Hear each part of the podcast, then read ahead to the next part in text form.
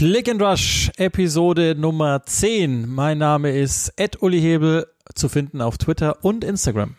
Mein Name ist Joachim Hebel, aber auf den sozialen Netzwerken habe ich ein Ed davor, genau wie Uli. Aber und? den Witz wollte ich mir erlauben. Ja, kam super an. ich glaube auch. Und damit es nicht runterfällt, ich bin der Mann, der Sami Khedira die Tour vermasselt hat. Bitte erzählt das genau so weiter. Absolut, aber da müssen wir vielleicht, das musst du vielleicht auch kurz erklären. Nee, nee. Also. Muss man nicht. Das ist alles, was man wissen muss. Vielleicht machen wir das am Ende, wenn wir Zeit haben, weil das sind die Cliffhanger, die wir brauchen, damit die Folgen auch zu Ende gehört werden. Ganz schön was los in der Woche. Die Premier League ist vollständig wieder zurück nach Länderspielpause, die ja für England, sagen wir mal, von überschaubarem Erfolg geprägt war, nach Niederlage gegen die italienische Nationalmannschaft. Ähm, und dann auch so ein Spiel gegen Deutschland, das so lala war. Ich glaube, wir haben vieles von dem schon runtergebetet in vergangenen Folgen, was da nicht so gut läuft. Deswegen lassen wir uns das mal auch da Cliffhanger. Ich hab's, heute mache ich es aber richtig äh, für die Folgen, die dann näher in Richtung WM gehen. Es wird ja der Kader schon demnächst auch berufen und dann können wir vielleicht da nochmal drüber sprechen. Die Liga hat an diesem Wochenende so viel gegeben, dass wir, glaube ich, da anfangen müssen. Und äh, bevor es sportlich wird, es gab zwei äh, Derbys, die man sich, glaube ich, nochmal durchaus etwas genauer ansehen kann und, und Implikationen da draus ziehen kann. Aber bevor es losgeht, gibt's eine Meldung, die ja weniger überraschend kam, glaube ich, ähm, aber logischerweise eine, eine sehr dominante Personalie ist. Bruno Lage ist nicht mehr Trainer von den Wolverhampton Wanderers. Das haben die Wolves dann am Sonntag bekannt gegeben, also einen Tag nach dem verlorenen Spiel bekannt gegeben. Ähm, das war schon, glaube ich, so abzulesen, dass das so passieren wird. Wir nehmen heute am Montag auf, also am Feiertag sind wir für euch auch da. Und wie immer die, die allererste Frage, also überraschend war es jetzt nicht, aber wie, wie ist deine allererste jetzt mal oberflächliche Einschätzung? Ist das korrekt so oder nicht? Ja, also ich, natürlich, wenn man sich die Ergebnisse anschaut, dann ja. Auf der anderen Seite muss man halt auch sagen, ähm, also äh, man hat ihm im Sommer ehrlich gesagt viel gegeben, man hat ihn viel machen lassen im Sommer. Er durfte seine Spieler verpflichten, die er wollte. Ähm, er hat äh, war ja auch im Sommer schon, hat man gemerkt, dass er eben, wie wir das haben wir schon mal angedeutet mit dem Kalajdzic äh, dass er unbedingt einen Stürmer haben wollte. Also er war nicht unbedingt zufrieden damit ähm, mit dem, was passiert ist. Dann äh, dachte man, okay, er wird jetzt endlich mal einen breiteren Kader bekommen, er wird den Kader bekommen, den er haben möchte. Und im Endeffekt ähm, hat, hat dann zum Beispiel wurde aber den Donker verkauft, ja. Dann hat sich natürlich Jiménez, äh, dann, dann hat sich natürlich äh, Kalajdzic verletzt, verletzt äh, und man musste Diego Costa verpflichten. Also es sind so paar, es sind einfach viele Geschichten zusammengekommen, die so ein Wirrwarr ergeben haben. Ähm, und das natürlich dann am Schluss dass es dann so ausgeht, dass man sagt, okay, man entlässt jetzt den Trainer, finde ich ehrlich gesagt äh, natürlich schon gerade nach so einer Zeit ähm, bisschen heftig, aber ich glaube, dass die Ergebnisse alleine es einfach nicht waren, sondern äh, also erstens natürlich man merkt ja auch alleine schon an der Art und Weise der Entlassung. Also das heißt, wir haben vielleicht aus dem Nähkästchen geplaudert, Uli ist eingeladen worden bei einem Radiosender oder wir beide sind eingeladen worden ähm, und im Endeffekt gab es fünf andere Themen, bevor einmal auch nur über Bruno Larsch nachgedacht worden ist, äh, ob das vielleicht eine Möglichkeit wäre, über dieses Thema zu sprechen. Das zeigt ja schon mal, dass es in Deutschland nicht mal angekommen ist, dass dieser Mann entlassen worden ist. Das ist einfach keine sehr, und auch auf den englischen Seiten, wenn ihr mal nachschaut, das war irgendwo Meldung Nummer sieben. Und ich glaube, dass das das Problem war. Er hat einfach keine Außendarstellung gehabt oder eine, eine sehr, ich würde sagen, langweilige, ist, ist, ist natürlich schon negativ konnotiert, aber eine, eine, einfach, er hat nicht viel ausgestrahlt. Dazu dann die Ergebnisse, nur ein Sieg eben.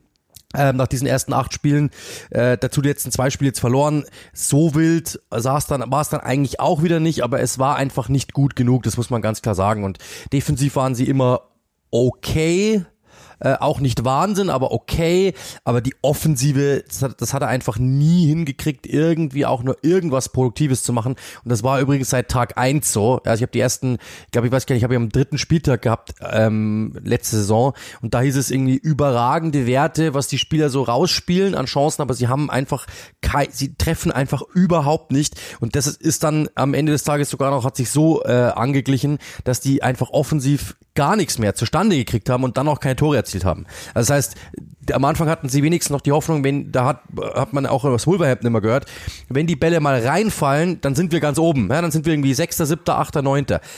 Die Bälle sind aber nicht reingeflogen. Und für das offensive Potenzial und Personal, das er hat, war es einfach im Endeffekt zu wenig. Das muss man klar sagen. Er ist angetreten, um die Wolverhampton Wanderers ähm, wegzuführen. Erstens natürlich von diesem kleinen Kader, sondern man wollte es breiter aufstellen und zweitens, man wollte nach dieser Nuno-Phase, die ja schon sehr haben wir auch schon mal drüber gesprochen, sehr äh, kalt und berechnend war, einfach den Gegner kommen zu lassen und dann zu kontern mit zwei, drei Aktionen. Von diesem Fußball wollten sie weg, sondern sie wollten mehr Dominanz, sie wollten attraktiver werden, sie wollten moderner werden und das alles hat überhaupt nicht funktioniert, sondern es war am Ende sogar noch weniger als unter Nuno Espirito Santo. Es war weniger griffig als unter Nuno Espirito Santo. Und nach vorne ging auch noch weniger.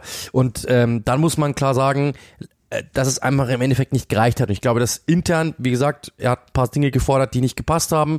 Ähm, ich, wenn du in Interview hörst, Interviews hörst, ist das, glaube ich, ein sehr guter Fußballfachmann. Ich glaube, darüber brauchen wir nicht reden. Aber der Funken ist einfach weder bei den Spielern übergesprungen, noch beim Verein, noch im Umfeld, noch mit den Medien. Und dann wird man sich gesagt haben, also da, dafür sind die Ergebnisse auch nicht gut genug, um den jetzt zu halten. Weißt du was? Wir überlegen uns was Neues. Und jetzt muss man halt schauen, äh, wer in Portugal gerade frei ist. Oder auch nicht frei ist oder bei, bei Mendes unter Vertrag steht. Ja, genau. Also ihr merkt hoffentlich, ich frage nach einer oberflächlichen ersten Einschätzung und äh, der macht einfach mal sechs Minuten Monolog. Absolut, zu Recht. So läuft das bei uns, das ist unsere Oberflächlichkeit. Ähm, zu Recht. Ich glaube, ich glaub, vieles in, von dem, was, was jetzt zum Ausgeführt hat, ist im Kontext zu suchen bei Bruno Lage, weil, also ja, der, der tritt an und sagt, es gibt ja den, den sogenannten Bruno Ball, äh, den, den man dann in England sofort zitiert hat, vor 15 Monaten beim Amtsantritt, dass er eben ähm, mehr Aktivität will von den Außenverteidigern, dass er grundsätzlich mal zehn Meter höher stehen möchte auf dem Spielfeld, dass er mehr Flexibilität, mehr Eigeninitiative von den Außenspielern verlangt und so weiter. Es soll aber so sein und das spricht dann, finde ich, auch echt Bände für diese Truppe und er erklärt dann aber auch, was er im Sommer getan hat. Es soll so sein, dass die, die Mannschaft zu großen Teilen nicht bereit war, das zu tun, weil sie denken, dass sie sehr erfolgreich gefahren sind mit dem, mit dem, was Nuno Espirito Santo von dieser Truppe wollte. Und jetzt wird mir halt einiges klar. Bruno Lage wollte ja, das hat man ja in den ersten Saisonspielen dann gesehen, weg von der Vierer, äh, von der Fünferkette, die sie gespielt haben, und wollte hin zur Viererkette. Deswegen hat er unter anderem Connor Cody gehen lassen, aber noch weitere Spieler wie Saiz, wie Boli, ähm, um am Ende dann recht schnell wieder man, ja, okay, das ist jetzt die Einschätzung, weil es halt nicht läuft, umzufallen. Ich, manchmal kann es auch eine Stärke sein, wenn man seine Meinung einfach ändert oder sich überzeugen lässt von der Mannschaft, wenn die sich nicht wohlfühlt mit dem neuen System. Das Problem ist aber, Connor Cody ist trotzdem schon weg und macht halt jetzt bei Everton Dinge in der Viererkette, erstaunlicherweise. Und er wollte ihn halt nicht haben. Und stattdessen spielt er dann ähm, mit, mit Ruben Neves als Mittelmann in der Fünferkette. Das ist, äh, das geht nicht egal wie du es drehst und wie du es wendest, das kann nicht dein Ernst sein. Das hat er zwischenzeitlich mal probiert.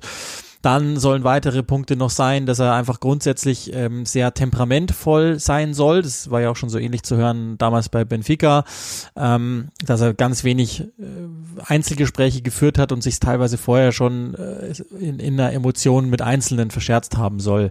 Dazu sollen die Besprechungen vor den Spielen wahnsinnig langatmig gewesen sein, also sehr, sehr fachlich. Der hat sie mit allen möglichen Details gelangweilt im wahrsten Sinne des Wortes.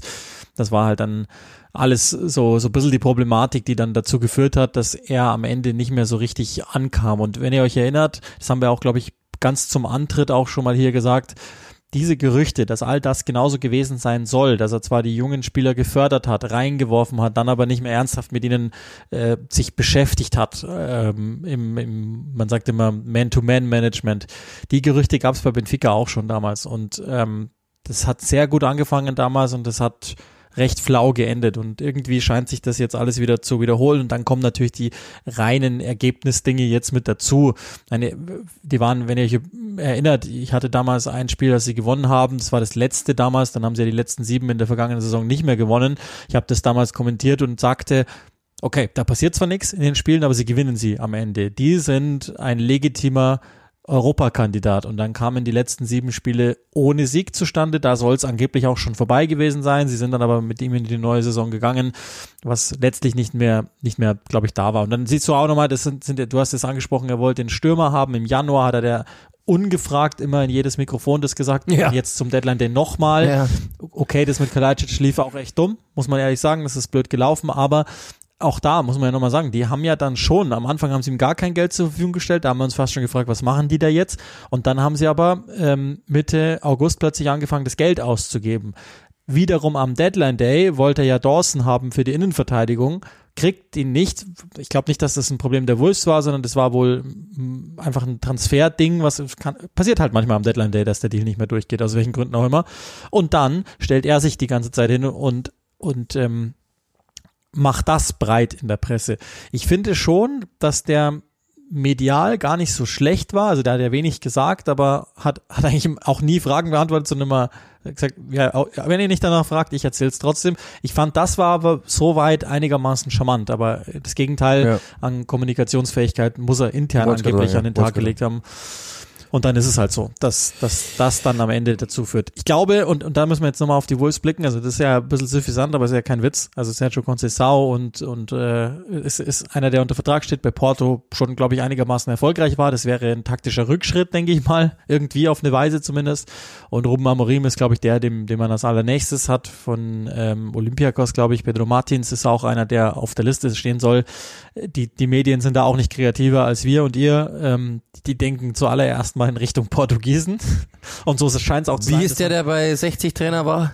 Victor, Victor Pereira. Victor Pereira, den wäre zu holen. Ja, ja, auch das ist nicht, ähm, also ich, es ist schon, man, muss eines mal sagen, also das, das ist natürlich jetzt fast schon der Witz für sich, dass das jetzt, das jetzt echt wieder ein portugiesischer Trainer sein soll. Vielleicht ist es aber auch ganz clever. Ich meine, so viele portugiesischsprachige Spieler wieder jetzt rumlaufen, dass das gar nicht so dämlich ist. Aber ähm, ich glaube, das kann man zumindest sagen die schwierigste Phase seit Wiederaufstieg, die sie jetzt da zu bewältigen haben, weil irgendwie wirkt es so, es, der Kader ist äh, für eine Idee auseinandergerupft, für eine weitere halbe Idee zusammengestellt oder auch nicht. Irgendwie wirkt denn das wie Schnellschüsse. Und jetzt ist halt die Frage, wo wollen Sie jetzt hin? Das Ding ist ja, dass ich habe mir mit dem Kader mal beschäftigt, weil ich hatte die vor zwei Wochen mal, ähm, oder vor ein paar, Wochen, ich weiß gar nicht mehr, was es war, zwei Wochen, du kannst ja gar nicht gewesen sein. Aber ähm, also das Ding ist ja das, du, du sagst, du, du hast Ewigkeit mit der Dreierkette gespielt, nun ist Spirito Santo war ja genau das. Mal Fünferkette, mal Dreierkette, aber im Endeffekt Nuancen. Das ist im Grunde genommen dasselbe. Kommt immer darauf an, ob du den Ball hast oder nicht. Ähm, aber du, du stellst alles darauf ab. Connor Cody war seit Jahren dort hinten einfach derjenige. Du hattest ein sehr dünnes Mittelfeld, du hattest eigentlich Moutinho, du hattest Neves und du hattest im Endeffekt, wenn einer ausgefallen ist, nur den Donker und der war so quasi dann auch dasselbe, der war auch quasi der Backup für die Innenverteidigung. Also das, das war, das, und in der Offensive hattest du eine Menge. Jetzt kam er und sagte, ich will, im ersten Jahr hat er es noch so durchgezogen. Im zweiten Jahr sagte er, ich will einen breiteren Kader haben, weil es geht nicht. Wir haben ständig Verletzungen. Es kann nicht sein. Was ist denn, wenn im Mittelfeld mal einer ausfällt? Ist sowieso ein Wunder, dass Moutinho auf die, in diesem Alter noch so durchziehen kann und dass, dass, da, dass der nie verletzt war oder selten verletzt war. Jetzt war es in der Anfangsphase der Saison. Deswegen hat man sich hinreißen lassen, dann eben mit Matthäus Nunes endlich mal einen Spieler zu verpflichten. So, dann denkst du, okay, jetzt haben sie ja mit Nunes jemanden, jetzt haben sie ja mit Moutinho jemanden, jetzt haben sie Neves, jetzt haben sie den Donker, jetzt haben sie endlich mal ein einigermaßen breites Mittelfeld und können was machen. Morgen Gibbs White haben sie auch noch. So, was passiert? Den Donker geht, es geht morgen Gibbs White. Was ist das Ende vom Lied? Du hast wieder bloß drei Mittelfeldspieler. Du hast wieder nur drei Mittelfeldspieler. Dann, in der Kette sagst du, du willst schnelle Außenverteidiger, flexible Außenverteidiger, weil das das neue Spiel ist. Du möchtest mit Viererkette spielen. Sagst, Connor Cody, glauben wir nicht, dass Viererkette spielen kann. Klammer auf, genau das spielt er in Everton, Klammer zu. Und dann sagst du eben, der soll gehen. Wir holen dafür Nathan Collins, der bei Burnley eine halbe ordentliche Saison gespielt hat. Nicht mal eine gute, sondern eine ordentliche Saison gespielt hat. Und der ist jetzt plötzlich der Abwehrchef in Anführungszeichen, neben Max Killman, der auch insgesamt vielleicht eine halbe gute Premier League Saison gespielt hat und immer mal wieder gezeigt hat, dass es mal eine ganze werden könnte, theoretisch. Und, und dann setzt du daneben Aid Nuri, dann hast du dann hast du Semedo, der in dieser Saison eigentlich sogar noch verhältnismäßig okay war, aber du hast äh, Johnny Castro, der ja von einer Ewigkeiten Verletzung zurückkommt, der seither nie wieder der gleiche geworden ist, so richtig. Äh, das heißt, du hast in der Viererkette schon mal vier Fragezeichen eigentlich, wenn du ehrlich bist. Aid Nuri rennt nur nach vorne, macht nach hinten überhaupt nichts. So, dann hast du im Mittelfeld eben, haben wir angesprochen, und du hast vorne keinen Stürmer und die Außenspieler, die kriegt er irgendwie nicht eingesetzt. Beziehungsweise, wenn sie mal eingesetzt werden, dann ist es so, dass sie im Endeffekt nur reinziehen, Chancen kreieren, aber irgendwie nimmt die keiner ab. Also das heißt nur Fragezeichen dieser Mannschaft. Und das, obwohl du eigentlich einen guten Kader hast weil wenn du dir mal die Spieler anschaust, das sind ja schon, das ist ja schon eine ordentliche Truppe. Wenn man sich das mal ansieht, eben mit äh, Gonzalo Guedes, dann äh, Podenz, Neto, äh, na klar, Neto ist auch noch nicht derselbe nach seiner Verletzung, aber Moutinho, äh, Matthäus Nunes, Semedo, äh, Kilman, Nebst, du, du hast mit Saar einen der besten Keeper der Liga, ansonsten wird's noch viel, viel wilder aussehen. Und das ist halt die große Frage. Ich weiß nicht, wohin er mit dieser Mannschaft wollte, weil es ist nichts Halbes, es ist nichts Ganzes. Für das, dass die Mannschaft eigentlich viele Bausteine hat, die du hast. Also es gibt Mannschaften, die würden für einen für einen Saar äh, hinten im Torschuss Saar töten. Es gibt Mannschaften, die würden für einen Nevs töten. Es gibt Mannschaften, die würden wahrscheinlich sagen, Matthäus Nunes nehmen wir sofort. Neto hat Angebote gehabt ohne Ende. Aid Nuri hat Angebote gehabt im Sommer, weil viele natürlich sich in diese Dynamik und diesen Offensivdrang verlieben. Du hast einen Adama Traoré, der ja immer was machen kann und so weiter und so fort. Aber trotzdem funktioniert es irgendwie. Und wenn du dir die Innenverteidigung anschaust, du hast Killman, du hast ähm, eben, wie wir angesagt, wie wir gesagt haben, äh, Collins, auf der Bank hast du einen Toti, der eigentlich du hast einen Mosquera, die, das ist kein, kein nachgewiesenes Premier League Niveau. Du hast einfach gewisse Sachen zu sehr wichtig genommen, gerade die Offensive, da auf den Außenbahnen kannst du wahrscheinlich zwei Mannschaften stellen. Und du hast aber äh, in der Defensive einfach nichts richtig zusammengestellt und hast immer Probleme, dafür läuft sie eh defensiv noch gut genug aber am Ende muss man einfach klar sagen, ist, ist aus das, ist, also das Ding ist ja das, die waren zweimal Siebter. Dann dachten alle und sie selbst, jetzt geht's in die Champions League. Und dann, hast, dann hat sich das so ein bisschen ermüdet mit Nuno Espirito Santo und er musste gehen. Okay. Und jetzt versuchen sie halt wieder anzulaufen und jetzt hat man irgendwie das Gefühl, egal wie oft sie den Zündschlüssel rumdrehen, der Motor stottert immer noch mehr. Das ist, das ist das Gefühl, was ich momentan habe. Und ähm, du hast es auch komplett versäumt. Also als, als Uli und ich angefangen haben, Premier League zu schauen, waren die Wolverhampton Wanderers das langweiligste vom Langweiligen. Jeder eigentlich nur gesagt, die hoffentlich steigen die ab, weil das, die haben weder irgendwie Flair noch einen guten Fußballer, sondern es waren einfach nur irgendwelche Durchschnittsspieler. Jetzt haben sie eigentlich einen guten Kader, aber die Art und Weise führt dich wieder dahin, dass du einfach sagst, das ist ein langweiliges Team. Und das, obwohl sie eigentlich the next big thing waren. Weil die haben, das muss man mal überlegen, seit 2018 500 Millionen Euro ausgegeben in neue Spieler. Und die haben mit ein, eins der ambitioniertesten äh, Boards der Liga gehabt Jetzt ist die Frage, ob das noch immer so ist. Aber Klammer auf übrigens, die Hälfte davon für Portugiesen ausgegeben, was auch witzig ist. Aber du hast eigentlich echt, du hast eine Menge investiert, du hast eine Menge eigentlich gut hingestellt und jetzt plötzlich hast du so das Gefühl, das verwahrlost so langsam und deswegen kann ich verstehen, dass du einfach sagst, ähm, der Trainer zieht jetzt auch nicht mehr sonderlich. Die, die, die Spieler werden wahrscheinlich gesagt haben, sorry, die Ergebnisse stimmen nicht. Die Außenwirkung ist einfach, du fängst wieder an zu langweilen du musst was ändern. Und ich glaube, der nächste Schritt muss jetzt einfach sein, vielleicht wirklich mal weg von diesem äh, Portugiesen-Geschichten, sondern einfach mal sagen, hey, wir holen jetzt einen Trainer, der gestanden ist, der den Namen hat und der vielleicht ähm, auch mal ein bisschen Flair dort wieder in diese Gegend bringt, weil ich glaube, das würde diesem Club einfach wirklich gut tun und nicht einfach immer in, die, in, der, in derselben in derselben Kaste da irgendwie suchen, das macht keinen Sinn. Ja, ich fürchte irgendwie, das bleibt aber trotzdem das Projekt. Das das ist ja das Erstaunliche. Die sind jetzt unter den letzten dreien irgendwie rechnet trotzdem auch niemand mit dem Abstieg, eben weil, wie du es ja richtig sagst, die, die individuelle Qualität ist, also wenn die absteigen, wow, das, das wäre das wäre wirklich erstaunlich, weil das, also das wäre wahrscheinlich der teuerste Zweitligakader ever, weil ich tippe, dass die meisten keine Ausstiegsklauseln haben. Jetzt waren es halt am Ende 15 Monate, Bono Lage, 46 Premier League Spiele, 16 Siege und das krasse ist das, 41 erzielte Tore in 46 Spielen. Ich glaube, das äh, sagt viel und trotzdem habe ich die mitunter so Januar 21, äh 22, also, also die Jahreswende, da fand ich die zwischenzeitlich ziemlich gut gecoacht. Da sah das so aus, als würden sie in die richtige Richtung gehen. Vielleicht noch ein kleiner Nachtrag, ähm, weil du das ja auch angesprochen hattest. Ich, intern gab es ja dann auch schon Diskussionen, weil eben der Kader klein war, einige nicht performt haben oder verletzt waren, dass er die Youngster nicht ranführt, dass er die nie hat spielen lassen. Da gab es intern schon einiges auch an Aufbegehren. Ich glaube, dass das am Ende auch wenn man es sportlich äh, verifizieren kann, diese Entlassung, aber am Ende ist das eine, die, glaube ich, dem Kontext zuzuordnen ist. Also das ist nicht rein. Ja, aber so wild war es jetzt auch wieder noch das war, nicht. Das glaube ich nämlich auch. Also und, und ich glaube, dass man vieles eben auch erklären kann. Also dass, dass vielleicht der Umbau von Viererkette äh, auf Viererkette länger dauert, dass Kalajdzic kommt und direkt sich verletzt und so.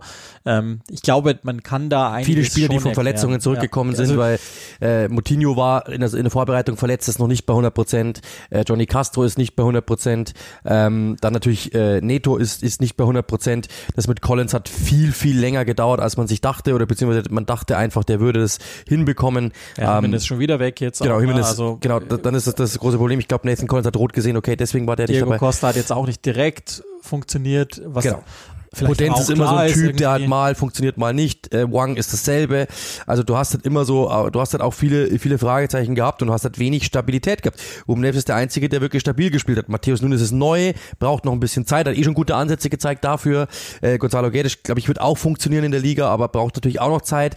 Dann musste der oft auch im Zentrum spielen, im Sturm, weil eben einer fehlte und nicht auf den Außenbahnen, wie er es eigentlich am liebsten ja, macht. Was man auch nicht also es gab halt viele Fragezeichen, eigentlich die, fast die, die überall. Die genannten Leute in der Innenverteidigung, man mag deren sportlichen Wert diskutieren wollen. Aber es ist ja, glaube ich, klar, dass Connor Cody ein wahnsinnig wichtiger, Absolut. sehr, sehr angesehener Typ innerhalb dieser Mannschaft war und ja schon weit vor diesem portugiesischen Projekt da war. Äh, dasselbe gilt für Willy Boli, der auch bei den Fans äußerst beliebt war ähm, und Roman Saiz, der ja auch seine Qualitäten hatte in der Zweikampfführung etc., die man einfach nicht verlängert hat. Und ähm, vielleicht ist es dann irgendwann etwas viel für den Beginn. Aber ich schaue mir gerade die, die Ersatz, schaut euch einfach mal die Ersatzbank vom letzten Spiel an. Da sind zwei Spieler, die für mich Premier League Niveau haben. Das ist halt, es ist halt einfach zu wenig. Das muss man einfach klar sagen. Ja, natürlich Verletzte, ja, natürlich auch äh, Sperren und so weiter und so fort. Ähm, aber der Kader ist einfach jetzt nicht mehr breit genug und das ist ja das große Problem, weil man ist angetreten, den Kader breiter zu machen.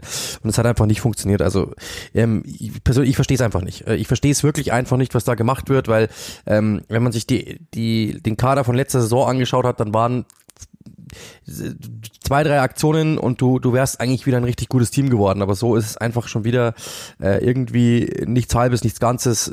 Schade, wie gesagt, weil, wie gesagt, das, was ich gerade gemeint habe vorher, ähm, die waren wirklich auf dem Sprung, dort jetzt einfach oben anzuklopfen. Zweimal siebter als Aufsteiger und als im, im zweiten Jahr das ist einfach wirklich beeindruckend. Und überlegt euch mal, wie viele Mannschaften das in den letzten 20, 30 Jahren geschafft haben. Das sind nicht viele.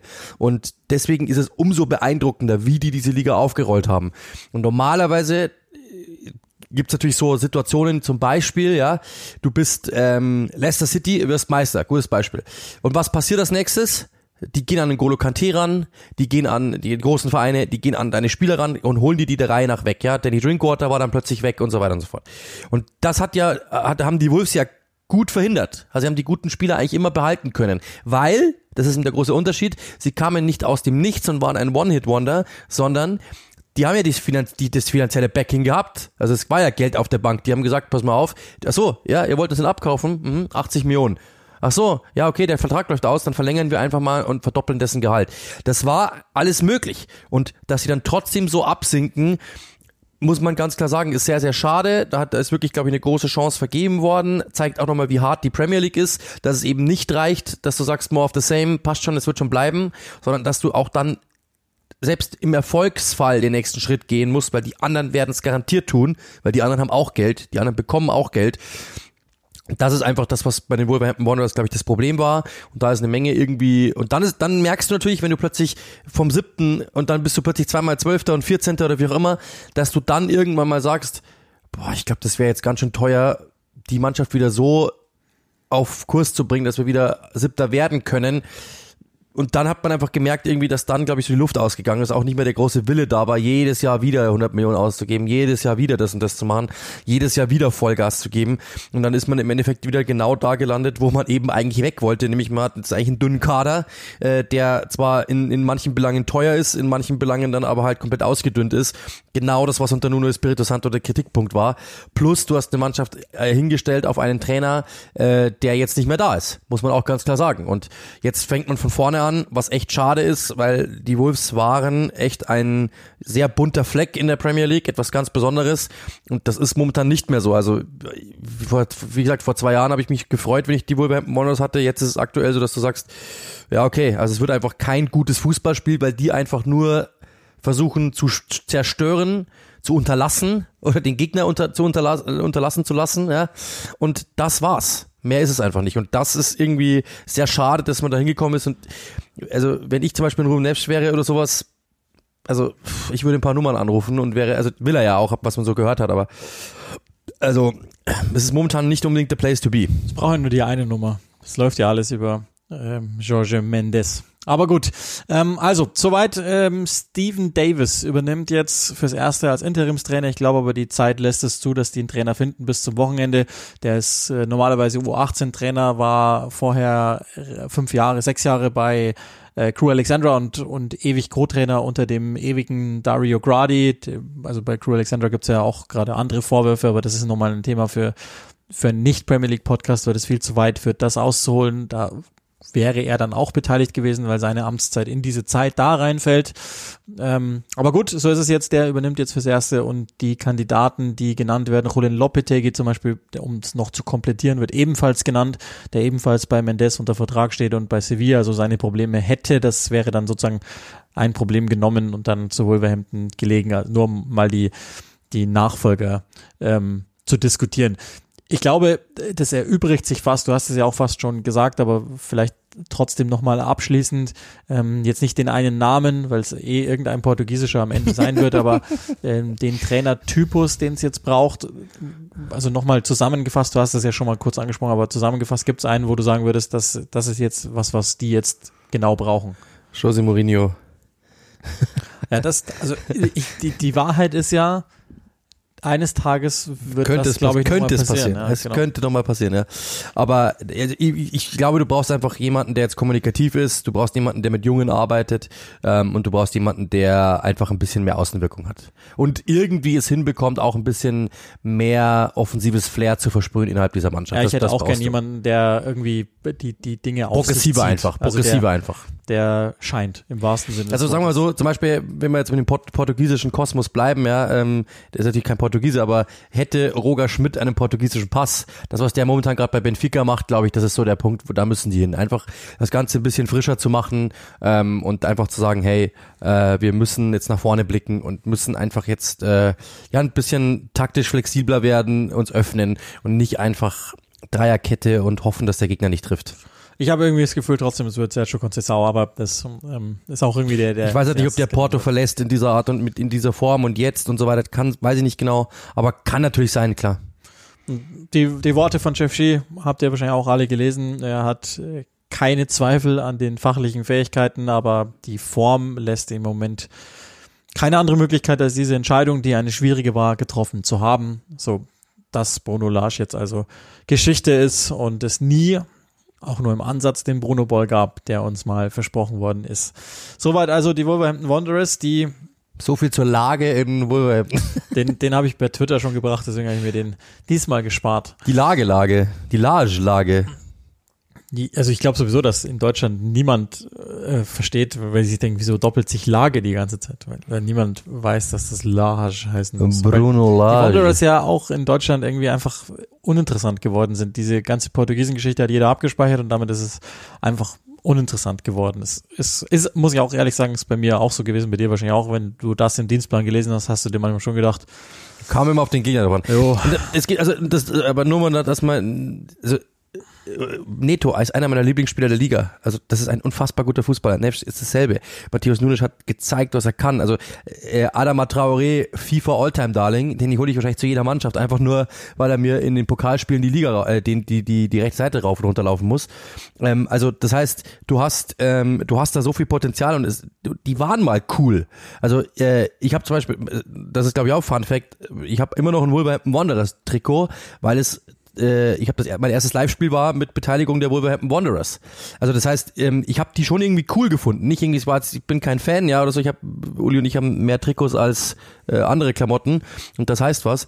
Aber ähm, das, das, das war mir was wert. Ich wollte dieses Trikot haben, weil ich dachte, das ist echt ein cooles Projekt. Die machen coole Dinge und ähm, wollte mir das einfach so als Verewigung aufhalten, dass ich mir denke, so hey, das, das war mein erstes Live-Spiel.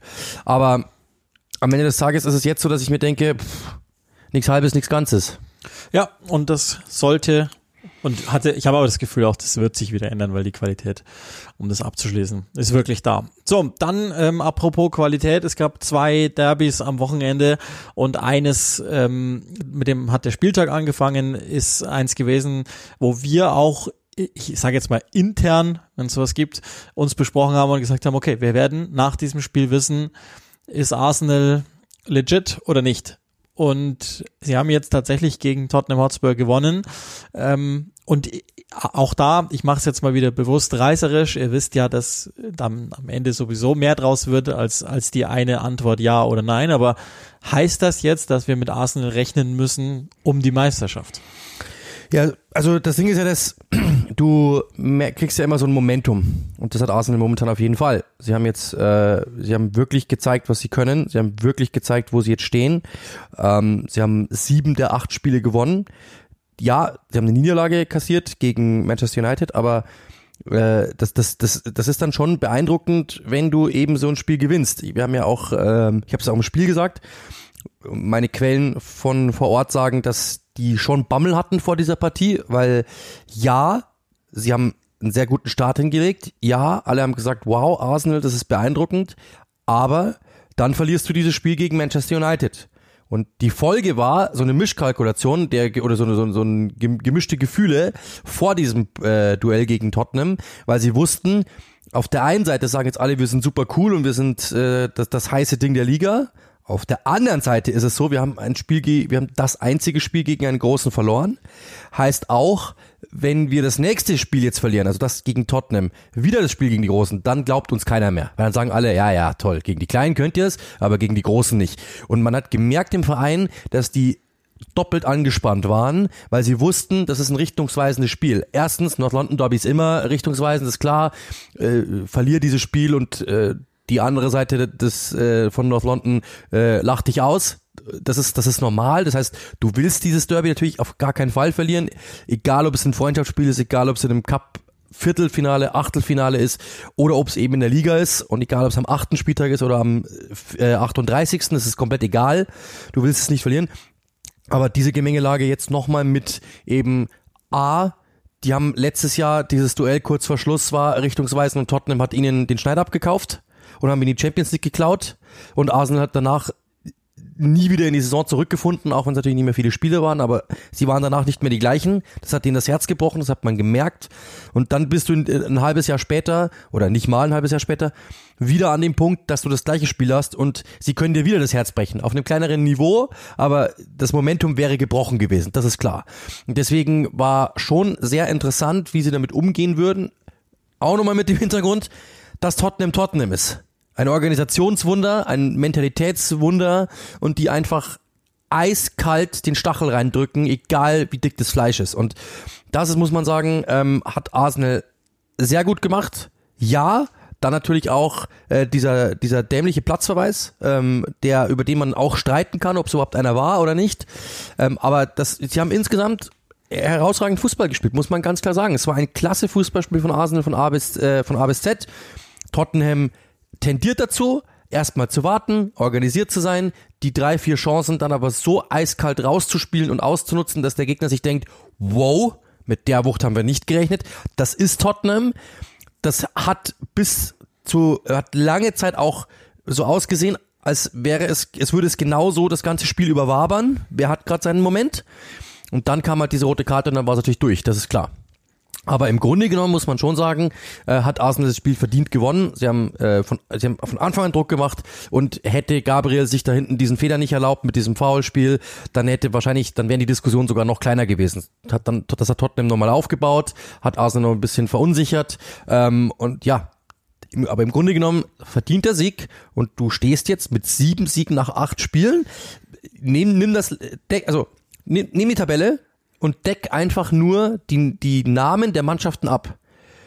Dann sagst du, wenn, dann, dann sagst du, das ist mit Sicherheit City. Mit Sicherheit ist es City, das müssen die sein da oben. Und dann sagst du, wow, ist das beeindruckend. Nee, aber es ist Arsenal. Und nur weil Arsenal natürlich die Vergangenheit hat und man sagt, na ja, die haben das ein oder andere mal was liegen lassen und die sind noch jung und die waren jetzt nicht Meister in den letzten Jahren, ähm, denkt man sich, naja, die werden da schon wieder runterfallen. Nein, das ist beeindruckend. Du hast sieben der acht Spiele gewonnen, das ist beeindruckend, das ist die beste Bilanz der Liga und dann bist du verdient Tabellenführer und du bist momentan das heiße Ding der Liga, ganz einfach ein klares Ja, nein, sozusagen Richtung Meisterschaft. Ähm, also ich möchte es nochmal etwas ich, ich mache jetzt den Spielverderber. Die, die stehen da vorne drüber, ja, und ähm, das ist ja kein Geheimnis. Ich, ich dachte ehrlich gesagt, dass Tottenham in so ziemlich allen Punkten das taktisch noch besser ist, noch ist ganz wichtig, aber das taktisch noch bessere Team ist in, in wirklich allen Bereichen des Feldes. Ich dachte auch, dass Tottenham oder denke das auch immer noch. Ich glaube nicht, dass also es würde Arsenals Leistung schmälern. Das möchte ich gar nicht machen, sondern ich denke auch immer noch, dass Tottenham ähm, jetzt mit Conte ziemlich weit ist, ehrlich gesagt, und ein ziemlich abgezocktes Team darstellt auf eine Weise. Ich bin noch nicht so ganz sicher, wo deren Reise hingeht, weil es gibt manchmal auch wirklich echt schlechte Spiele. Meistens gewinnen sie zwar die dann und die besseren Spiele und das war gar kein so ganz schlechtes, finde ich. Also ich habe nur Runde 70 Minuten gesehen, dann, dann musste ich los zur Arbeit und habe mir dann gedacht, dieser Tottenham und Arsenal-Fan da am Mikrofon, den kann man sich auch nicht geben. ähm, ich dann, beides. Dann habe ich einfach das, das Tablet weggeschmissen ähm, und, und habe sein lassen. Nee, ähm, ich habe Runde 70 Minuten gesehen und bis dato fand ich eigentlich, dass es ein ganz ordentliches Premier League-Spiel war von, von Tottenham. So war, war jetzt nicht schlecht, sondern Arsenal hat es einfach dann am Ende gut gemacht. Ähm, äh, um kurz den Tottenham-Part abzuschließen, um dann zu Arsenal zurückzukehren, ich bin noch nicht so ganz sicher, ähm, wie in der absoluten Leistungsspitze konstant die sein können. Das weiß ich noch nicht, weil es, weil es einfach dann Ergebnis- oder Leistungsaussetzer gibt. Trotzdem glaube ich aber, dass der Augentest nicht lügt und die ein gutes Team sind. Ähm, jetzt hat Arsenal das Ding gewonnen, aber auch da, ähm, und das ist völlig normal, ne? Das ist ein starkes Team, aber das ist ein Team, das sich gerade entwickelt, vor unser aller Augen entwickelt, schnell entwickelt, gut entwickelt, keine Frage. Aber es gibt, ähm, es gab wieder Momente auch, das Spiel läuft, und sie haben dann immer noch Probleme, das ist ja die Hypothek der letzten Jahre, das Spiel dann zu managen, komplett zu kontrollieren, sondern sie lassen es dann wieder gehen. Wenn man jetzt das ist jetzt der, die einfachst zulässige Überlegung, aber wenn man jetzt einfach mal auf das Alter blickt, das Durchschnittsalter dieser Mannschaft, das ist ja mit die jüngste überhaupt ähm, in, in der ganzen Liga, aber sowieso unter den Top-Teams. Wir müssen dann gleich nochmal diskutieren, ähm, ob Liverpool noch zu dieser absoluten Top-Riege, also die Top-2-Riege mit City gehört oder nicht, aber da sind sie sowieso die Jüngsten. Ähm, es gab Momente, ähm, da waren sie aus dem Ballbesitz heraus nicht mehr aggressiv genug. Ich glaube, es hätte sogar früher Möglichkeiten gegeben, wo sie es hätten zumachen können. Also wo, wo ich das Gefühl hatte, Tottenham ist jetzt nicht mehr so äh, laufbereit zur Seite, um die Hilfe zu bringen in der Defensive. Und ähm, dann gab es auch Situationen, und auch das ist völlig normal, ne? in 1 gegen 1 Situationen, dass sie ähm, da sind sie zu holen. Also Gabriel ist ein Schwachpunkt in dieser Truppe, also nicht Gabriel Jesus, sondern Gabriel ist ein Schwachpunkt in der Truppe, glaube ich nach wie vor, ähm, dass, dass der noch einiges kosten wird. Und es gibt natürlich, ähm, also Chaka, äh, die, die Schussgewalt und so, da ist er wahnsinnig gefährlich. Thomas Tor war jetzt auch nicht so verkehrt. Klar, aber das sind auch beides Typen, die andere Tage erleben werden und Wackelkandidaten. Aber da waren sie beide. Da waren sie, äh, keine Frage. Also die, die, die, im Moment läuft alles dafür. Ich glaube, die Addition von, von Jesus und Zinchenko, die beide, ähm, also gut, Zinchenko jetzt nicht mit dabei, ist ja wurscht, aber die beide äh, erwiesenermaßen Gewinner sind. Wir haben ja zumindest den, also ich muss auch ehrlich sagen, äh, ich habe beide Transfers durchaus äh, mit einem gewissen Fragezeichen gesehen. Du hast dich ja bei Jesus relativ schnell festgelegt. Da muss ich Abbitte tun, beide funktionieren volle Kanne und ähm, helfen beide dieser Truppe ja. auf ihre Weise ähm, wirklich einfach das Beste zu bringen, sozusagen. Und ähm, nichtsdestotrotz, und das ist ja ein gemeiner Abgleich, aber den muss es natürlich geben. Das Maß der Dinge, ich glaube, das haben sie in der ersten Hälfte gegen United auch wieder gezeigt, bleibt Manchester City. Hat Arsenal das schon, was es braucht, um mit Manchester City äh, rumzuhängen? Glaube ich nicht.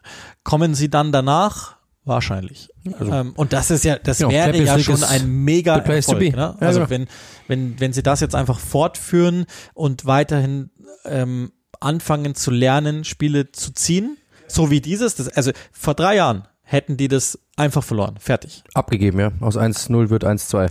So, und das ist jetzt. Ähm, ja, und vor allem, aber ich habe ich hab Angst bei, also erstens, wie du sagst, ich habe immer Angst, dass es gibt immer die Möglichkeit, ähm, dass Gabriel, ich nehme die anderen nicht mit, nicht mit raus, weil Saliba wird, auch, die wird diesen Moment in dieser Saison auch noch haben. Das werden die alle mal haben, wo sie den Elfmeter verschulden oder sonst irgendetwas. Das, wird's noch, das wird noch passieren. Ähm, und dann haben sie immer den Moment, wo auch mal eine rote Karte passiert. Auch diese Momente hatten die ja schon oft genug. Also das heißt, ähm, oder eben auch Gabriel hat ja auch schon teilweise so wirklich dann auch Bälle zurück zum Torwart gespielt. Wo Ramsdale ist auch so ein, du hast schon diese potenziellen, das sind, also die, diese, diese Konzentration auf dem höchsten Level. Das haben nur wenige in diesem Kader äh, über Jahre hinweg bewiesen, das muss man ganz klar sagen. Das sind die Sinchenkos und die Gabriel Jesus und so. Aber selbst ein Chaka hat immer mal wieder einen und so. Das ist eine Sache. Erstens, momentan wie es läuft, glaube ich, ähm, konzentrieren sich die gegenseitig, okay. Aber das ist ein Punkt. Zweitens, wenn Verletzungen dazukommen. Weil der Kader ist nicht breit genug. Das, das haben wir immer wieder gesehen. Er ist breiter als letzte Saison, aber er ist noch nicht breit genug. Das hätte man mit so einem äh, Douglas Lewis Transfer und mit so einem Neto Transfer nochmal machen können. Das hat nicht wirklich funktioniert. Ähm, da ist man nicht breit genug. Gerade auf den Außenbahnen, glaube ich, gibt's wird's Probleme. Dann ist zum Beispiel Smith Rowe jetzt verletzt. Der fällt äh, mehrere Monate aus. Also du, du wirst da Probleme bekommen, äh, sobald sich da noch einer verletzt. Aber aktuell was wollen wir sagen? Und das, ja, das, ja. das, das Positive ist, und ich glaube, das steht über allem, diese Mannschaft, also erstens mal natürlich, die Fans äh, sind wieder komplett hinter der Mannschaft, alle verstehen, was da los ist. Es gibt keinen, der irgendwie sagt, glaub, äh, von Seiten Arsenals, ähm, ja, was machen die da? Oder es könnte besser sein, sondern alle, alle sind komplett um diese Mannschaft versammelt und, und drücken denen die Daumen. Das ist erstens. Zweitens, innerhalb der Mannschaft. Du merkst jedes Tor, jeder freut sich für jeden, jeder jubelt mit, die sind wirklich eingeschweißt. Dasselbe Alter, die meisten Engländer, da gibt's ein paar Portugiesen, portugiesischsprachige, so, äh, du hast, also das, das, passt wirklich alles super zusammen, das muss man ganz klar sagen. Sehr enger Kader und so, das ist all, also die, die, die Stimmung, glaube ich, innerhalb der Mannschaft könnte nicht besser sein. Und nee. die, und, und dieser, dieses Momentum trägt diesen Verein und das ist natürlich auch genau das, was ähm, im Endeffekt wichtig sein kann, weil das natürlich im Endeffekt deinen, du, deinen eigentlichen Kontostand verwässern kann. Ja, wenn dich jemand ständig irgendwie auf was einlädt, gehst du auf Partys, auf die du eigentlich nicht gehörst. Und das ist, ich glaube, dass diese diese äh, diese Mentalität innerhalb der Mannschaft und dieses Momentum innerhalb der Mannschaft die Kreditkarte ist, die sie eigentlich gar nicht haben. Ich weiß nicht, ob ich das verstehe, aber ähm, das hat ja was von Fake it till you make it. Mach jetzt einfach weiter, hol die Punkte und dann guck mal, wo du im 30. Spieltag stehst und dann schauen wir halt mal. Und, und die, es gibt ja einzelne Spieler, die, die brennen vor Form. Also ich, ich nehme das nochmal auf, weil der Saliba-Vergleich gerade in sozialen Netzwerken, nachdem Meme-Journalismus betrieben wurde, wahnsinnig gut ankam. Das, der Typ ist, ist unglaublich, ne? Also, wenn wir, der, der, der Van Dijk-Vergleich, der, der passt für mich auch immer noch, weil es beides grundsätzlich die gleichen Typen sind. Ähm, und im Moment hat der eine halt Form und der andere nicht. Dem gelingt ja alles, Saliba. Der hat so die, die gute Mischung aus Selbstsicherheit, zeitgleich aber den Körper und zeitgleich noch die Technik. Der ist ähm, zum richtigen Zeitpunkt aggressiv, wenn man ihn braucht. Er ist aber, er, er versteht gut genug, dass er den Körper hat, dass er sich es leisten kann, entspannt zu sein. Und dazu ist er am Ball also was der an Dribblings da rausmacht, wahrscheinlich einer der Top, keine Ahnung, drei, vielleicht sogar zwei Innenverteidiger weltweit. Und da meine ich jetzt Van Dijk schon noch mit.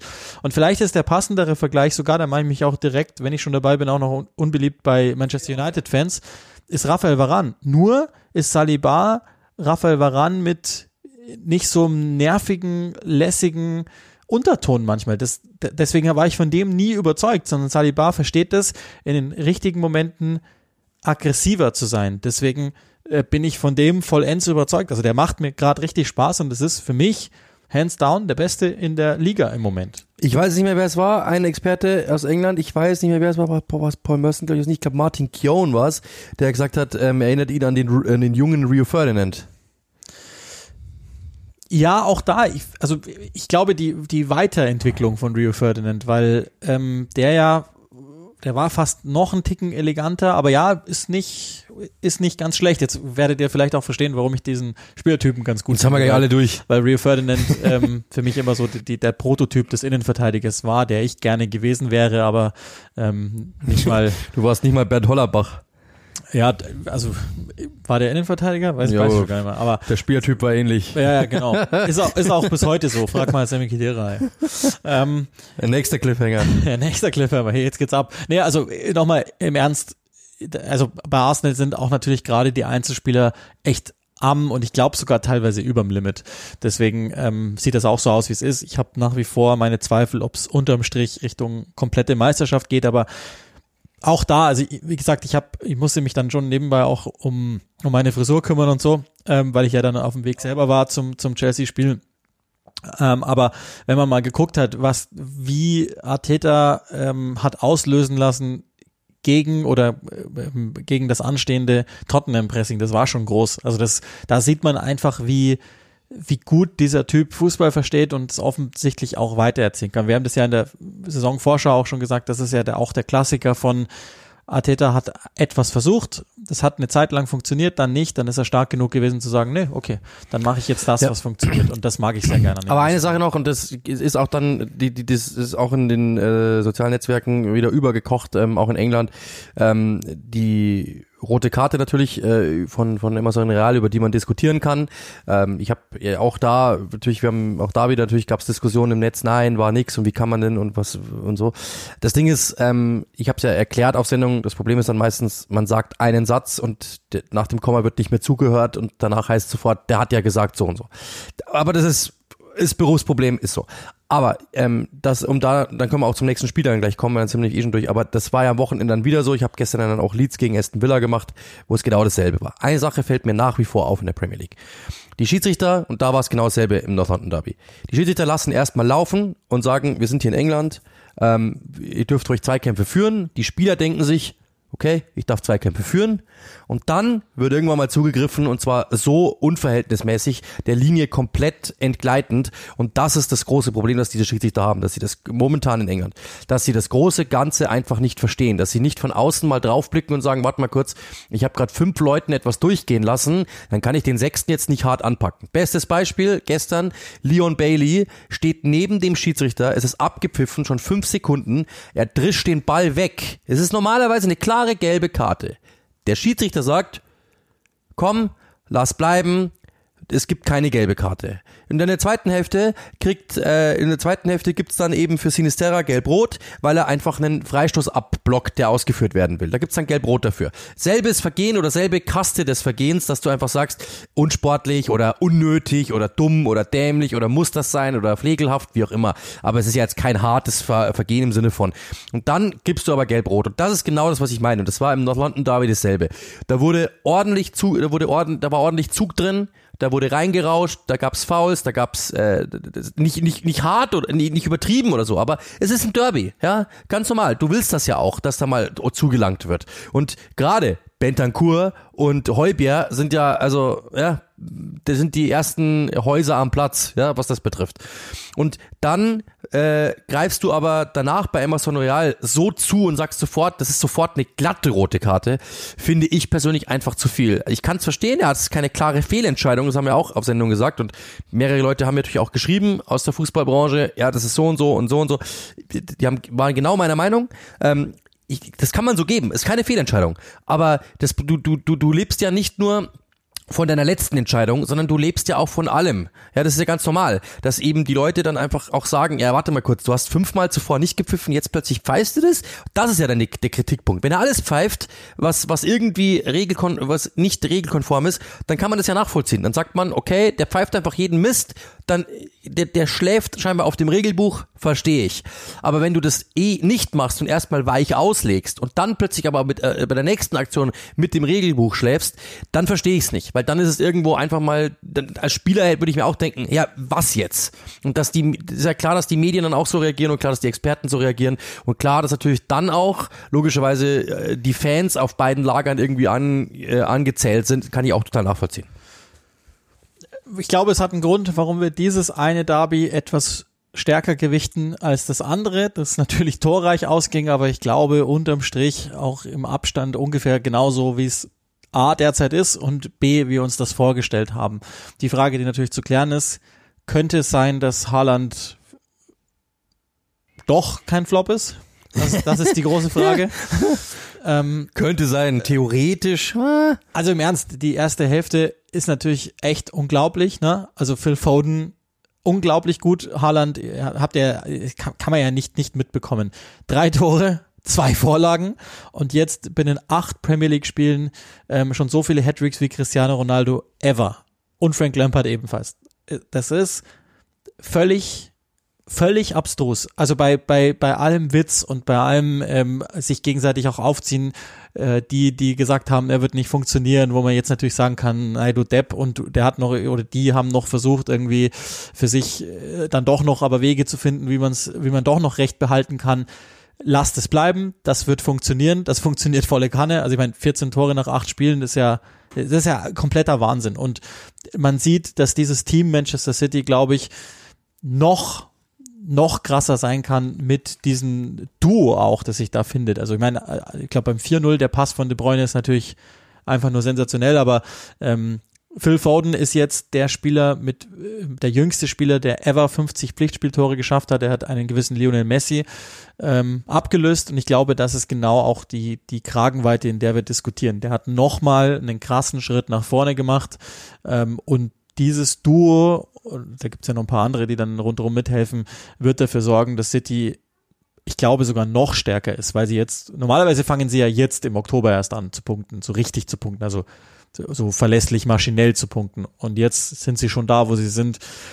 Für mich, äh, dadurch dass Liverpool nicht so richtig mitmacht, mehr Maß der Dinge kann es nicht geben. Ja, also es, es wirkt für mich so, als äh, würde jedes Mal, wenn Haaland an den Ball kommt oder wenn es so aussieht, als würde er an den Ball kommen, einfach äh, das, das, äh, das ähm, Spiel, äh, also die, der Schwierigkeitsgrad von Profi auf Halbprofi runtergestellt werden oder wahrscheinlich sogar auf Anfänger.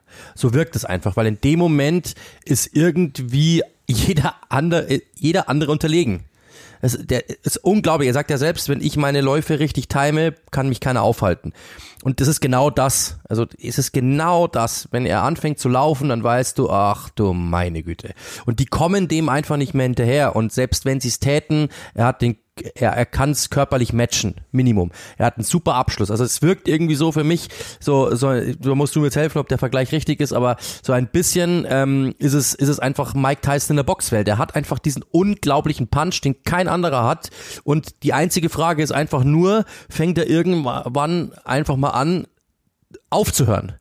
Und wenn er das nicht tut, dann geht das Ewigkeiten so weiter. Weil der Punch dieses Mannes ist unfassbar. Dieses Laufen, dieses, dieses, dieses ständig Lauern, ständig Nerven, ständig den Abschluss sofort zu suchen, ständig dort irgendwie zu penetrieren, das ist unglaublich, was er macht. Und wir haben ja, wir, wir sind ja seit Ewigkeiten, suchen wir irgendwie das, das nächste große Ding, ja. Und ich habe das erste Mal von ihm gehört, da war der 16 und da hieß es, das ist ein ja, das ist ein großes Talent und der könnte mal, niemand hätte ansatzweise gedacht, dass das mal so eine unfassbare Tormaschine wird, weil alles, was der macht auf dem Feld, ist nur einem Ding untergeordnet, der Ball muss in dieses blöde Netz und auch zum Beispiel die Vorlage, die er auch noch gegeben hat für Foden. Also das ist unglaublich, dass wie der sofort erkennt und es ist so schnörkellos. Da ist kein Übersteiger dabei, da ist kein Trick dabei, kein Haken, sondern es ist alles, gib mir den Ball und rauf auf die Hütte. Es ist mir völlig egal. Und das ist eben das, was ich immer wieder sage. Im letzten Drittel entscheidet nur das, Zögerst du oder zögerst du nicht? Ein großer Stürmer, dem ist egal, ob in der Überschrift steht, hat dort gezögert oder hat den Ball, hat den Ball auf die, hat den Ball auf die Tribüne gejagt. Der will das Ding auf die Hütte knallen. Punkt. Und es gibt so viele Stürmer, haben wir jetzt auch wieder gesehen, Patrick Bamford wird eingewechselt, rennt aufs Tor zu, dann stimmt irgendwie die Übersetzung nicht, der Ball wird verstolpert, er muss eindrehen, muss den Ball wegspielen. Das ist der Unterschied zu einem Weltklasse-Stürmer, weil viele kommen in solche Positionen, die Haaland kommt, aber der ist einfach da und sagt dann, ist mir völlig egal, ob, da, ob ich den Ball auf die Tribüne knalle und alle schreiben, der ist bescheuert oder ob ich einfach das Ding jetzt draufhaue und das Netz wackelt. Das ist ihm vollkommen egal, weil er weiß sowieso, ich bin, er macht das, was er für, für bezahlt wird. Das hat mein, ich war ja auch Stürmer. Mein Trainer hat immer gesagt, da vorne, du bist derjenige, wir arbeiten für dich. Du bist derjenige, der sich auch mal was trauen darf. Dafür sind die anderen dann wieder da, es aufzufangen. Nimm den Ball, wenn du ihn bekommst und schließ ab weil genau dafür haben wir dich. Und das macht er in einer Perfektion. Ja, das, ist das, ist unglaublich. Die Läufe von dem, das Auge, der ist ständig am Scannen, wo kann ich reinlaufen, der ist ständig konzentriert. Ja, der Punkt der ist, ist ja einfach nur ein Killer. Der Punkt ist, ist ja auch der, also ich habe ich hab auch da das Spiel leider nur in Fragmenten verfolgen können, weil ich selber schon wieder dann ähm, unterwegs war, aber der ist ja, der ist ja nicht, der geht ja nicht einfach nur mit Wucht da rein, sondern, also das ist eine Statistik für dich, die ist, die ist komplett, also man kann ja immer erzählen, der hat so und so viele Tore nach so und so vielen Minuten mit so und so viel Ballkontakten, trifft im Schnitt, keine Ahnung, alle 58 Minuten oder was das da für eine Zahl ist. Die krasseste ist, die ich gelesen habe, in der ganzen Saison zwei Abseitspositionen für einen Typen, der nichts anderes tut als tiefe attackieren, tiefe attackieren, tiefe attackieren. Joao Cancelo hat drei Abseitspositionen. Das ist der Außenverteidiger. Das ist total, das, das ist, das ist Wahnsinn. Und auch jetzt haben sie es ja gegen United wieder so gemacht, wenigstens wenn ich die paar Muster, die ich gesehen habe, richtig gesehen habe, dass, dass der nicht voll auf Lisandro draufläuft, sondern er geht den Weg über die Außenbahn sozusagen und, und, und gönnt sich diesen cleveren Schlenkerlauf. Und das ist natürlich schon ziemlich gut. Ähm, und auf der anderen Seite äh, muss man das, glaube glaub ich, auch nochmal festhalten. Also bei City, das ist ungefähr so, wie es ist, nur besser. Bei auf der anderen Seite ist das jetzt ähm, nochmal der finale Hinweis, dass Manchester United noch nicht mithalten kann und dass sie noch eine ganze Weile weg sind von dem, was danach sich vorstellt. Äh, okay, ist halt so. Also das hat mich hat's nicht gewundert, dass dass äh, City einfach, die sind so deutlich vorne dran. Ich glaube, der Abstand in dieser Stadt war schon lange nicht mehr so groß, wie er gerade jetzt ist. Und er war damals so groß, als Manchester City noch nicht unter ja. dem jetzigen Besitzer war. So. Ich habe so auch einen Fakt für dich. Ah, unglaublich, ja. Das, ist, das, das sehe ich gerade. Er ist jetzt nur noch neun Tore davon entfernt, den letztjährigen Golden Boot Gewinner einzuholen. Es sind aber auch 30 Spiele über. In dieser ist, Saison schon. Das ist, das Überleg echt, dir das mal. Das Neun Tore also. entfernt vom letztjährigen Golden Boot Winner. Also wer war das Spiele. Wer war das? Ich weiß gar nicht, wer es war. Müssen, müssen wir mal äh, nachschauen. Son, Son. Ja, genau, okay. Aber du musst dir mal überlegen. Und es sind jetzt aber, also ich also meine die in der Premier League, ich dachte irgendwie äh, worldwide weiß ich nicht genau. Auf jeden Fall, das ist die Statistik. Also musst du mal überlegen, es sind noch 30 Spiele zu spielen. Das ist komplett, ja wahrscheinlich, dann meint ja, er wirklich so, ja. Ähm, Tipp ich jetzt, weil das letzte Jahr war die, die Zahl ja, ausnahmsweise nicht außergewöhnlich ja, hoch. Das ist, das musst du dir mal überlegen, das ist komplett wahnsinnig. Ähm, und ich, ich, ich äh, produziere bei FIFA seit Jahren solche Zahlen, dass mein Stürmer meistens mehr Tore als Spieler hat. Und ich denke mir jedes Mal wieder, es ist irgendwie cool, weil damit mache ich natürlich meinen Spieler größer. Also total, total unrealistisch. Aber Haaland spielt genau genau das in der Liga und das ist wirklich einfach komplett, du hast eh gesagt, es klingt ein bisschen wie äh, Adriano bei äh, Pro Evolution Soccer war damals, es ist einfach Human Cheat Code, ganz einfach, es ist wirklich so, es ist wirklich so. Und ja, ähm, der war in Dortmund schon gut und da brauchen wir nicht drüber reden, aber jetzt hat er halt wirklich nochmal ein Konstrukt, die alle auch noch ihn, jeder Einzelne in diesem Kader kann ihn bedienen. Ja, Jeder Einzelne in diesem ja Kader kann Team, ihn bedienen. Deswegen, wir sind ja dankenswerterweise, Gott sei Dank haben, haben wir uns nicht hinreisen lassen, irgendwelchen Käse zu vermuten. Wir sind ja dankensweise damit on, on the record. Wir wussten relativ schnell, das wird funktionieren. Wir haben dann ja, wir Qualitäten auch, aufgemacht, genau, warum nicht, genau. aber unterm Strich, wenn ihr das nochmal nachhört, Gott sei Dank ist das on the record, dann werdet ihr hören, dass wir denken, das passt schon so. Ich versuche, das ist, es gibt ein Podcast-Gesetz, wenigstens ein Fußball-Podcast-Gesetz auf, auf eine langweilige Folge, wo wenig passiert ist in der Liga folgt dann eine, die wo viel zu viel los ist. Es gab ähm, zwei Trainerdebüts, äh, wirklich nur in einem Satz jeweils und es gibt ja einen Gegner, über den man dann vielleicht auch nochmal ein bis zwei Sätze verlieren kann. Aber äh, ich fange jetzt einfach mal an, weil ich das Spiel hatte, Chelsea erstes, also nach 23 Tage schon im Amt, erstes äh, Ligaspiel für Graham Potter als Chelsea-Manager. Es war ein Sieg am Ende, okay, es war aber der gleiche Sieg, den Thomas Tuchel auch schon äh, dreimal hatte in der Saison, so dass man sich denkt, okay, egal, gewonnen man kann sagen, ähm, also es war zwischenzeitlich ein 4-2-2-2, das fand ich ganz interessant. Ähm, aber Sterling war der herausstechende Spieler, war auch schon so unter Tuchel. Man kann sagen, okay, ich glaube, sie versuchen etwas aggressiver zu sein in gewissen Spielsituationen, äh, aggressiver in den Strafraum zu gehen. Ich glaube, dass die Ballbewegung bewusst etwas schneller gehalten ist. Das war's, aber ein Unterschied. Mehr kann ich ehrlich gesagt noch nicht erkennen und das war auch gegen Salzburg jetzt noch nicht so viel anders. Ich, sage ich euch ja immer wieder, die sind einfach mit sechs bis acht Wochen später in die Saison gegangen zu sehen. Und das heißt ja jetzt nach der Rechnung, es geht jetzt langsam erst los. Und das andere ist äh, De Zerbi bei Brighton auch da, das, dadurch, dass es parallel war, habe ich mir wirklich auch nur die Tore angesehen, aber es sieht so aus, als würden die im Grunde machen, was sie machen und dann aber teilweise eins gegen eins über den Platz herstellen. Also so ähnlich wie, wie ich mir das gedacht habe, dass das vielleicht noch ein bisschen klarer wird sogar unter die Zerbi in Richtung Mut.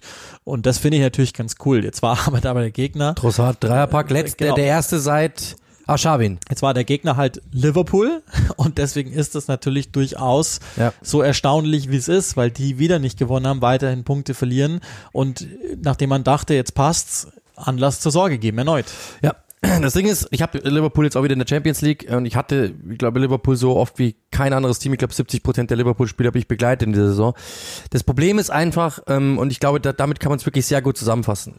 Die Offensive ist in dieser Saison nicht so gut, wie es zuletzt war. äh, in letzten Saisons war, weil die musste einfach nicht stimmen. Sie kriegen diese Außenverteidiger nicht so hin, sie kriegen auch Salah nicht in diese Situationen. Ähm, das ist sehr viel Stückwerk, aber es ist okay. Es ist natürlich, es ist immer noch auf einem hohen Niveau, würde ich sagen. Das Problem ist aber, die Defensive ist einfach wackelig bis zum Umfallen. Und da, da sind alle gemeint, nicht nur die Innenverteidiger, aber schon auch. Aber sie kriegen einfach insgesamt gegen den Ball diese Intensität nicht hin, die sie brauchen. Und dann ist natürlich das große Problem, das ist, das ist jetzt, jetzt wird wieder äh, sehr billige Philosophie, aber es ist eben so, wenn du halt einfach auf ein wackeliges Podest irgendwas stellen möchtest, dann wackelt das auch. Ist ganz normal. Das Ding ist eben, sie versuchen ja äh, dann irgendwie wieder was aufzubauen und jedes Mal wieder, wenn sie merken, ah, okay, wir kommen gut ins Spiel, dann wackelt's hinten wieder und dann nimmt es natürlich dem ganzen Team wieder Momentum weg und natürlich auch wieder Moral weg und natürlich auch wieder irgendwie so die Sicherheit weg. Und das ist halt das große Problem. Wenn du im Spiel, wenn du pro Schnitt äh, im Spiel wie viel, wie, äh, also pro Spiel im Schnitt so, wenn du ein Gegentor kassierst, ich glaube, sie sind sogar drüber momentan, was sie kassieren im Schnitt, ähm, dann brauchst du dich halt nicht wundern, weil du musst halt erstmal auch dann wieder mehr Tore schießen, als du kassierst. Das ist super billig, aber es ist genau das. Und wenn du als großes Team halt einfach mindestens pro Spiel ein, einen Rückschlag bekommst und dann wieder natürlich, das macht ja mit dir auch was. Du stehst dann da und denkst dir, boah, Mist, oh, und geht das schon wieder los und in dem Moment kommt der Gegner wieder und die Gegner wissen natürlich auch, ah, okay, die, denen geht's momentan nicht so gut, da können wir, wir können wir wieder richtig nerven. Das ist halt das große Problem, ja, also im neuen Gegentor nach sieben Spielen. Das, das ist eben genau das, dass sie es einfach momentan ähm, sich selber halt einfach durch die hinten fehlende Organisation gar nicht erst in Situationen kommen lassen, in denen sie wirklich offensive Dominanz aufbauen können. Ich glaube, das ist ganz gut formuliert. Und das ist das große Problem bei Liverpool einfach. Es ist äh, vorne okay, nicht Wahnsinn, aber es ist okay. Hinten ist es einfach halt für Liverpools Verhältnisse unterdurchschnittlich und deshalb spielst du die Saison, die du spielst. Das ist ganz einfach. Du, du, du, jedes Mal, wenn du dir was aufbaust, ziehst du es unten wieder weg und dann fällst du wieder eins runter. Das ist halt das große Problem. Ich finde, also auch da, wie gesagt, ich habe nur eins, ist wirklich so, ich habe es mir dann oben an den Bildschirm hingelegt. Das ist nicht das Pressing, das Liverpool zeigt. Keine Ahnung, was die Außenverteidiger machen. Robertson fehlt, okay, aber keine Ahnung, was die machen oder warum die nicht äh, durchschieben, verstehe nicht. Und ähm, dann hast du ganz oft das Problem, dass das Mittelfeld dann in seinem Tempo entlarvt wird und die kommen dann gar nicht rein. Das kompakte Pressen, das Liverpool so stark macht, gibt's nicht und es gibt aber auch keine Adaption und deshalb sehen die im Moment fast oft durchschnittlich aus gegen den Ball und das ist der simple Grund. Äh, ist, das ist jetzt die Frage, ist das Attitüde? Ja oder nein? Das war ja das, was Klopp ähm, angesprochen hatte zu Beginn der Saison. Möglicherweise ist dem so, aber ähm, um, um auch um diesen Cliffhanger dann final jetzt zu nehmen, ich weiß gar nicht, was man mit Cliffhanger macht, nimmt man die auf oder verwertet man die oder so, aber ihr wisst, was ich meine. Ähm, die sind im Moment nicht das Material, das Manchester City hat. Das Gute aus ihrer Sicht ist, die Tabelle ist noch relativ nett zu ihnen, weil zehn Punkte aus sieben Spielen, das sind eigentlich sauber zu wenig. Ähm, aber es sind in Anführungszeichen nur elf Punkte, die sie verlieren auf Arsenal. Dankenswerterweise, weil vier Unentschieden sind schon viel. Ja, und auf die Champions League ist es ja, auf die Champions League Platz sind es vier. Das, genau. das hast du in zwei das Wochen. Das gleiche bei Chelsea. Genau, also auch, ne? das, das, heißt, ähm, du, du hast halt immer das Glück, dass zwei weglaufen und der Rest ist verhältnismäßig homogen. Das heißt, du bist schnell wieder oben. Okay, so what? Aber das ist ja nicht das, was Liverpool will und was Liverpool erwartet. Deswegen, und was wir auch dachten, dass sie sein können in ja, der Saison. Genau. Also es, das ist, es ist einfach, ähm, es ist einfach sauber zu wenig in allen Belangen. Es ist natürlich jetzt nicht so, deswegen Jürgen Klopp ist ja auch schon gefragt worden. Er sagt ja, ich bin doch immer am richtigen Platz, ich bin doch immer der richtige Mann. Klar, kennen wir aus Dortmund auch die Geschichte damals in dieser einen Saison. Es ist natürlich bei weitem nicht irgendwie so, dass man sagen muss, das ist wild oder so ähm, in die Richtung äh, ich habe ja, ich habe auch schon mal ähm, die Frage gestellt, ob das nicht vielleicht irgendwann passieren kann. Da, da gab es gleich riesengroße Empörung. Wie kann man allein nur diese Frage stellen? Ich finde, man, es gibt keine Frage, die man nicht stellen darf. Äh, das wird nicht passieren. Der ist natürlich, brauchen wir überhaupt nicht drüber diskutieren. Jürgen Klopp ist nach wie vor der richtige Mann. Sie müssen einfach, also brauchen wir gar nicht drüber diskutieren. Sie müssen halt einfach wieder hinbekommen, dieses Spiel unter Kontrolle zu bekommen. Zwei Siege nach sieben Spielen kann niemanden befriedigen, der Reds-Fan ist. Es geht nicht, es kann gar nicht sein. Und deswegen, glaube ich, ähm, wird Kritik an Kritik Vor auch immer leiser. Der Sieg war, war auch nix gegen Newcastle. Der andere, ja, okay, Bournemouth, der war da gewinne okay. Ich, der genau, war okay. ja, der war, der war gut, ja, aber äh, an dem Tag hat Bournemouth auch wirklich alles getan, um ihnen ein Geschenk zu machen. Also das heißt, ähm, die Kritik an Kritik an Liverpool, ja, also die wird auch immer leiser. Du darfst mittlerweile Liverpool auch kritisieren, weil sie einfach nicht mehr, sie machen es einfach nicht gut in dieser Saison. Oder nicht gut genug, sagen wir mal so. Ähm, und natürlich, ich kann, das, kann mir das schon vorstellen, wenn ich Gegner wäre und ich, wenn ich Brightons Trainer wäre, Dezember, wenn ich Tex gewesen wäre, ich auch gesagt, hey, Leute, ihr könnt die erwischen.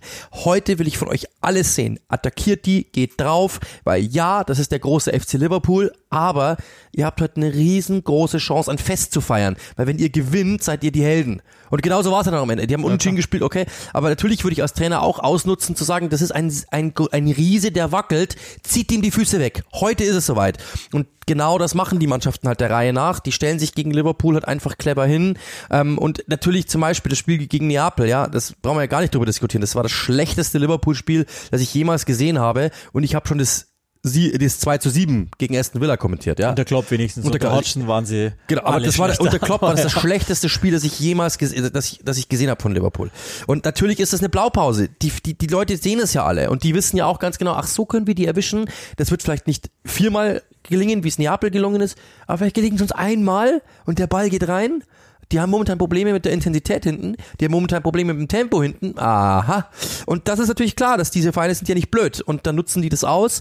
Trossard ist halt ein Typ, der es genau das macht. Der hat auch Tage, da ist der gnadenlos ineffizient, da war es jetzt mal und dann siehst du halt einfach so aus, wie du aussiehst und ja. Ja, und trotzdem ein Spieler mit dessen körperlichen Voraussetzungen darf da nicht so oft zum, zum genau. Tor kommen, fertig ja. aus. Also das ist schon, es gibt schon Sorgen bei Liverpool. Wir, wir haben und drei Gegentore kann Jürgen Klopp. Also bitte, das, das, das darfst du. Also da rege ich mich bei FIFA drüber auf, wenn ich drei Gegentore und kassiere. Nur, dass wir auch das nochmal festgehalten haben. Wir können es ja in der Saisonvorschau nachhören. Ich habe behauptet, Brighton könne dieses Jahr europäisch enden. Ich glaube das. Die, die sehen gut aus, sehen sehr, sehr gut aus. Finde ich. Nach wie vor, auch unter der Zerbi, auch in den Fragmenten, die ich gesehen habe. So, wir sind schon äh, weit drüber über die antizipierte beste Podcast-Zeit von einer Stunde.